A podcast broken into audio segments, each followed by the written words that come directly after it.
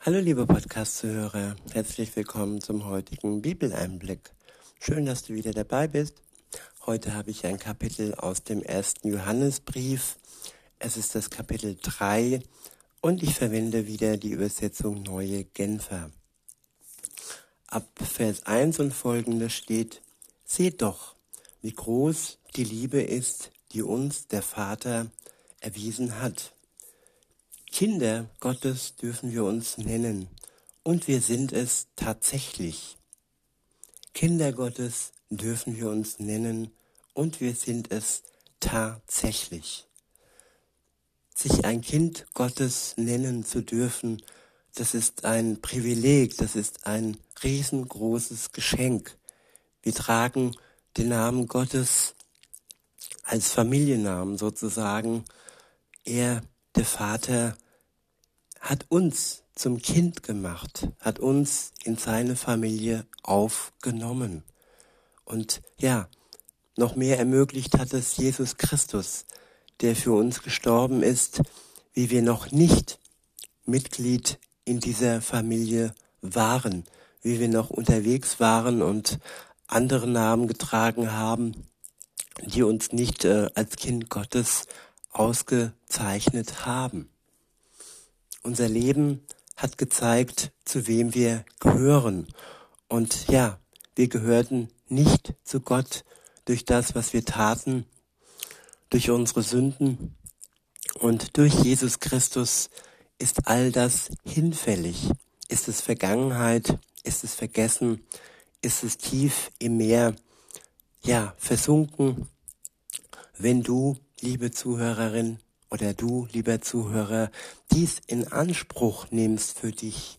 Es ist wie ein Schlüssel, den du bekommst und den du dann ja erstmal umdrehen musst, bevor die Tür sich öffnet und du durch diese Tür hindurch treten kannst. Es ist ein bewusster Schritt im Vorfeld erst einmal diesen Schlüssel zu erbeten von Jesus und ja, den bekommst du, indem du wirklich dir eingestehst, dass du sündhaft warst, dass du ja die Gebote Gottes nicht erfüllt hast. Und wenn du wirklich ehrlich bist mit dir und mit deiner Vergangenheit, dann ist Gott mit dir gnädig und vergibt dir gerne und legt dir diesen Schlüssel in die Hand. Die Schlüssel zum Haus Gottes, wo du dann Kind Gottes sein darfst. Weiter heißt es, ich wiederhole nochmal, Kinder Gottes dürfen wir uns nennen und wir sind es tatsächlich. Doch davon weiß die Welt nichts. Sie kennt uns nicht, weil sie ihn, Jesus, nicht erkannt hat. Ja, liebe Freunde, wir sind Gottes Kinder, wir sind es hier und heute. Ja, hier und heute und nicht erst morgen und nicht erst dann, wenn Jesus wiederkommt und uns in sein Haus aufnimmt. Nein, wir sind es heute schon.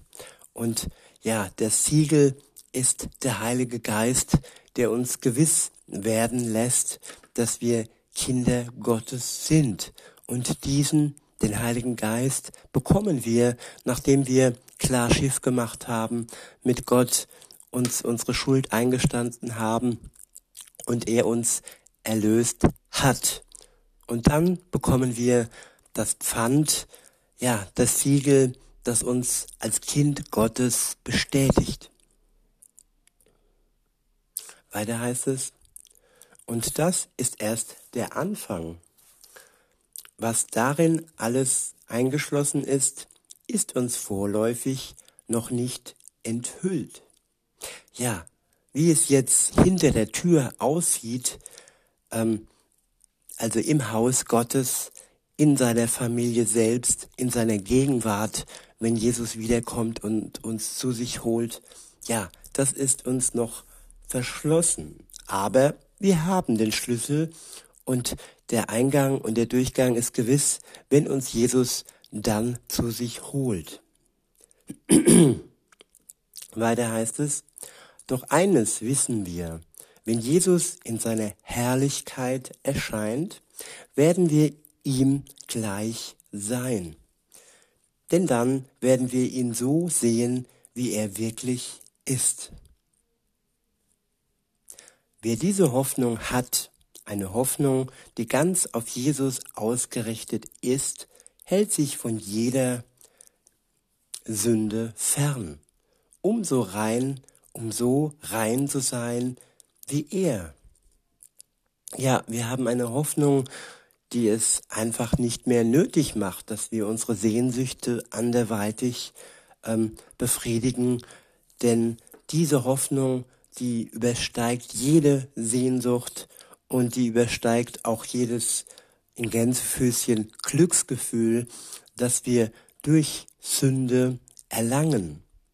All diese kurzen Kicks, sie sind kurz und sie haben nichts mit der Ewigkeit zu tun und wir haben eine ewige Hoffnung, die niemals enden wird. In Vers 4 und folgende heißt es, wer sündigt, lehnt sich damit gegen Gottes Ordnungen auf. Sünde ist praktisch die Rebellion gegen Gott, die Rebellion gegen den, gegen den Vater im Himmel. Weiter heißt es, Sünde ist ihrem Wesen nach Auflehnung gegen Gott. Und ihr wisst, dass Jesus in dieser Welt erschienen ist, um die Sünden der Menschen wegzunehmen und dass er selbst ohne jede Sünde ist. Ja, Halleluja. Jesus kam in die Welt, um die Sünden der Menschen und ja, damit bist auch du gemeint, liebe Zuhörerin, lieber Zuhörer, um deine Sünden wegzunehmen. Und das tat er selbst ohne jede Sünde. Er war heilig, er war rein und nur so konnte er dieses Opfer für uns alle erbringen. Weiter heißt es, wer mit ihm verbunden ist und in ihm bleibt, sündigt nicht. Ja, in Jesus bleiben, mit ihm verbunden bleiben. Es ist ein Ehebund, den ich eingehe. Er ist mein Bräutigam und ich gehöre zur großen, zur großen Braut Jesu. Und wenn wir alle zusammen mit ihm verbunden sind und ihm und in ihm bleiben, dann werden wir nicht sündigen. Weiter heißt es, wer sündigt, hat nichts von Gott begriffen und kennt ihn nicht. Ja, wir haben es überhaupt nicht nötig zu sündigen, wir, wenn wir Gott begreifen, dann begreifen wir, dass wir alles zum Leben haben und dass das, was die Sünde uns ja verspricht, einfach nur Schall und Rauch ist. In Vers 7 und folgende heißt es, liebe Kinder, lasst euch von niemand irre führen. Nur wer das Recht, nur wer das Rechte tut, ist gerecht gerecht wie Jesus, der in allem Gottes Willen erfüllt hat. Ich wiederhole, liebe Kinder, lasst euch von niemand irre führen. Nur wer das Rechte tut, ist gerecht. Gerecht wie Jesus, der in allem Gottes Willen erfüllt hat. Das klingt jetzt ja wie so eine riesige, wie so eine riesige Last, wie eine riesige Erwartung und es klingt ja übermenschlich. Ja, da war Jesus, der war ohne Schuld, ohne Sünde. Ja, der war aber auch Gottes Sohn. Und wie kann Gott uns diese Last, diese Bürde auflegen, dass wir ja gerecht und recht leben sollen und ohne Sünde leben sollen? Ja, wie kann das sein? Es kann nur dann sein, wenn er uns dazu ausrüstet, wenn er uns die Ausrüstung dazu gibt, wenn er uns befähigt, wenn er uns wirklich auch den starken Willen gibt und wir dies wollen und dann aber auch können. Durch seinen Geist bekommen wir Liebe ausgegossen in uns und sind befähigt, ja, ohne Sünde zu leben. Das aber nur, wenn wir ja an Jesus dranbleiben und wenn er in uns ist und wenn er, wenn er uns, wenn wir ihm Raum geben in uns. Wenn wir uns vorstellen, wir sind wie ein Haus mit vielen Wohnungen, mit vielen Zimmern, ja, wenn Jesus ja überall in jedem Zimmer ist, in jedem Lebensbereich unseres Lebens ist, dann können wir ja diese diese Last, diese Bürde ja schaffen.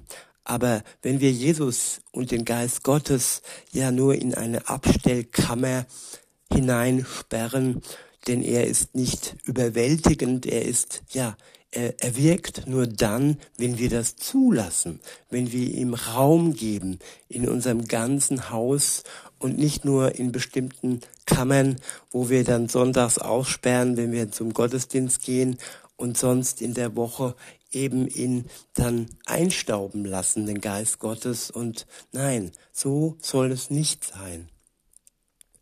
Weiter heißt es in Vers 8 und folgende, wer sündigt, stammt von dem, der von allem Anfang an gesündigt hat, dem Teufel. Doch gerade deshalb ist der Sohn Gottes erschienen. Er ist gekommen, um das, was der Teufel tut, zu zerstören. Ja, Jesus ist der positive Zerstörer. Er zerstört alles, was uns kaputt macht. Und die Macht des Teufels hat Jesus am Kreuz besiegt.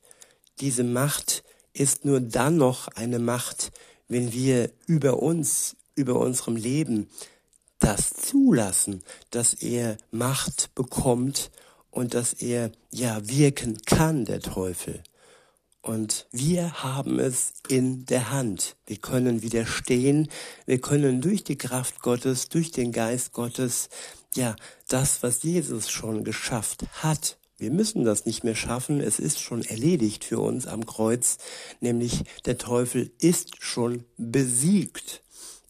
Und wenn wir dies für uns in Anspruch nehmen und zusammen mit dem Geist Gottes, mit seiner Kraft durch unser Leben, das Gott uns geschenkt hat, hindurchgehen, dann können wir das Ziel erreichen, den großen Tag, an dem Jesus uns zu uns holt. Und dann sind wir dann ja rein und haben dafür gesorgt, dass die Sünde keine Macht über uns hat. Nicht nur wir, sondern vor allem Jesus hat vor allem dafür gesorgt. Wir müssen das nur noch in Anspruch nehmen und seine Kraft anzapfen sozusagen und seine Kraft in uns wirken lassen. Weiter heißt es in Vers 9, wer aus Gott geboren ist, sündigt nicht, denn in ihm ist und bleibt die erneuernde Kraft Gottes. Ich wiederhole, wer aus Gott, wer aus Gott geboren ist, sündigt nicht, denn in ihm ist und bleibt die erneuernde Kraft Gottes. Gott erneuert uns mit seiner Kraft von Tag zu Tag. Er macht uns täglich neu. Er baut uns wieder auf und er lässt das, was die Sünde angerichtet hat, ja, hinfällig werden. Und wenn man das jetzt mit dem Körper äh, vergleicht, dann werden die Zellen immer wieder und wieder aufgebaut. Gut, im Alter lässt das etwas nach, aber wir brauchen unseren Körper ja auch nicht mehr, wenn wir dann bei Jesus sind. Und das zeigt nur, dass der Alterungsprozess ja läuft und wir Jesus näher kommen durch das Alter und dass die Zeit eben ja vergeht und wir irgendwann diesen Körper nicht mehr brauchen. Aber solange wir leben, werden wir durch die Kraft Gottes Tag für Tag erneuert. Und da geht es vor allem um die Stärke, um die Liebe, um das Durchhaltevermögen, um die Geduld, um alles, was wir brauchen. Weiter heißt es, Gott ist sein Vater geworden. Wie könnte er da noch sündigen?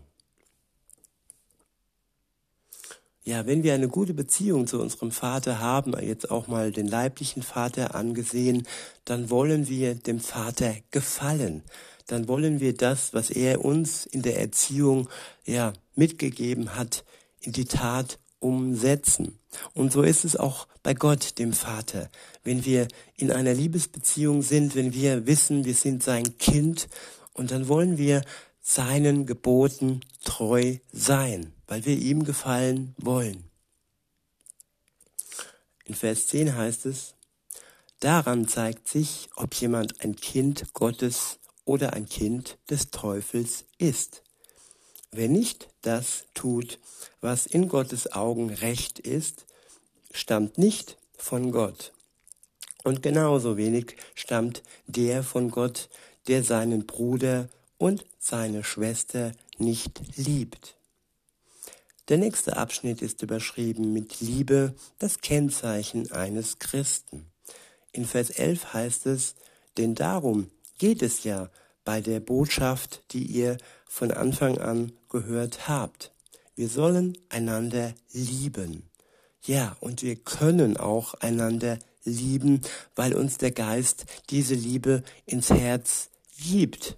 Wir sind befähigt, wir sind in der Lage zu lieben durch den Geist Gottes. Weiter heißt es ab Vers 12, wir dürfen es nicht wie Kain machen, der von dem Bösen stammte, dem Teufel und seinen eigenen Bruder ermordete. Und warum hat er ihn ermordet? Weil er sah, dass sein Bruder tat, was recht war, während er selbst Böses tat. Seid daher nicht überrascht, liebe Geschwister, wenn die Welt euch hasst. Denn die Welt ist dem Tod verfallen. Wir aber haben den Schritt vom Tod ins Leben getan. Wir wissen es, weil wir unsere Geschwister lieben. Wer nicht liebt, bleibt in der Gewalt des Todes. Jeder, der seinen Bruder oder seine Schwester hasst, ist ein Mörder. Und ihr wisst, dass kein Mörder ewiges Leben hat. Das Leben, das Gott uns schenkt, ist nicht in ihm. Was Liebe ist, haben wir an dem erkannt, was Jesus getan hat. Er hat sein Leben für uns hergegeben. Daher müssen auch wir bereit sein, unser Leben für unsere Geschwister herzugeben. Angenommen jemand, der alles besitzt, was er zum Leben braucht, sieht seinen Bruder oder seine Schwester Not leiden. Wenn er sich ihnen nun verschließt und kein Erbarmen mit ihnen hat, wie kann da Gottes Liebe in ihm bleiben? Meine Kinder, unsere Liebe darf sich nicht in Worten und schönen Reden erschöpfen. Sie muss sich dadurch, sie muss sich durch unser Tun als echt und wahr erweisen. Ja, viel reden heißt noch lange nicht, dass wir gute Christen sind. Erst wenn wir der Liebe auch Taten folgen lassen, dann wird sichtbar durch unsere Taten, dass wir mit Gott verbunden sind und von seiner Liebe leben. Der nächste Abschnitt ist überschrieben mit Wer anderen Liebe erweist, erfährt Gottes Erbarmen. In Vers 19 und folgende heißt es, wenn das der Fall ist, wissen wir, dass wir auf der Seite der Wahrheit stehen. Zudem können wir damit unser Herz vor Gott zur Ruhe bringen. Denn wann immer unser Gewissen uns anklagt, dürfen wir wissen, Gott in seiner Größe ist barmherziger als unser eigenes Herz. Und ihm ist nichts verborgen. Er, der uns durch und durch kennt, sieht nicht nur unsere Verfehlungen. Wenn unser Gewissen uns also nicht länger verurteilt, dann, liebe Freunde, können wir uns voll Zuversicht an Gott wenden und werden alles bekommen, was wir von ihm erbitten. Denn wir befolgen seine Gebote und tun das, was ihm gefällt. Gottes Gebot ist, wir sollen an Jesus Christus als den Sohn Gottes glauben und wir sollen einander lieben, wie Jesus es uns befohlen hat. Wer Gottes Gebote befolgt, lebt in Gott und Gott lebt in ihm. Und dass Gott in uns lebt, erkennen wir daran, dass er uns seinen Geist gegeben hat. Der Geist Gottes ist ein Erkennungsmerkmal. Wenn wir selbst den Geist Gottes spüren, dann wissen wir, dass wir zu Gott gehören, dass er in uns lebt. Dann sind das nicht nur Worte oder Wünsche, nein, dann ist das Leben in uns. Und ich wünsche mir für uns alle, dass wir diesen Wunsch haben, dass Gott in uns lebt, dass er Gutes in uns bewirkt und dass wir am Ende der Zeit bei ihm zusammen in seinem Haus als seine Kinder ewiglich leben können. In diesem Sinne wünsche ich euch noch einen schönen Tag und sage bis denne.